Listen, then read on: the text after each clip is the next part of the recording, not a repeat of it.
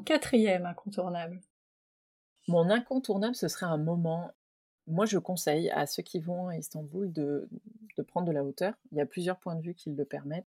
La tour de Galata, le, comment ça s'appelle? La mosquée de Suleiman, j'en parlais tout à l'heure.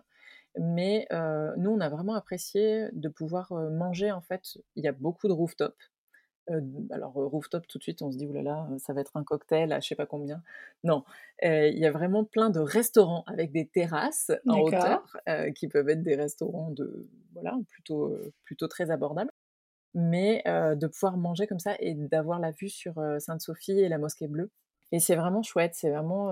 alors là encore, hein, c'est un moment calme, vous êtes un peu en hauteur, vous pouvez voir les stambouliotes s'agiter, la vie autour, les tramways, tout ça mais vous avez vraiment cette vue sur les toits des mosquées qui sont, qui sont assez emblématiques, qui font partie des cartes postales hein, finalement de, d'Istanbul, mais, mais qui ne sont pas surfaites. Vraiment, c'est, un endroit assez agréable. Donc, prendre le temps de manger le midi ou le soir, les vues sont différentes. Le soir, vous avez le, soleil qui se couche, mais de, voilà, d'avoir la vue sur ces deux mosquées, c'est, assez chouette.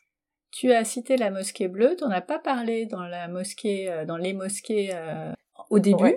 S'il y a une raison? Oui, alors quand nous on y est allé, la mosquée, en fait, la mosquée bleue actuellement, je pense que maintenant c'est terminé, mais elle était en travaux de réfection. donc elle était accessible aux croyants, mais elle n'était pas accessible aux touristes, j'ai envie de dire. Donc on n'a pas pu, on n'a pas pu y aller. De ce qu'on en sait, pour en avoir discuté et vu des photos, c'est une mosquée qui est très belle.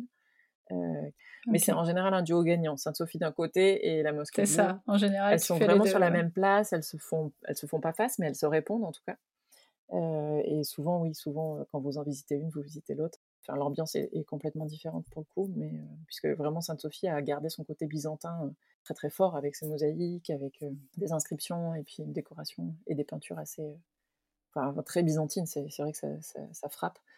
pour le coup, la mosquée bleue, on est vraiment sur une décoration plus avec de l'art islamique en tout cas. Et non, c'est vraiment deux, deux, ambiances différentes. Mais nous, on n'a pas vu celle-ci, donc je pourrais pas vous, vous la mettre dans le top 5. on, la, on la garde sous Gardez-la dans un coin. Ouais.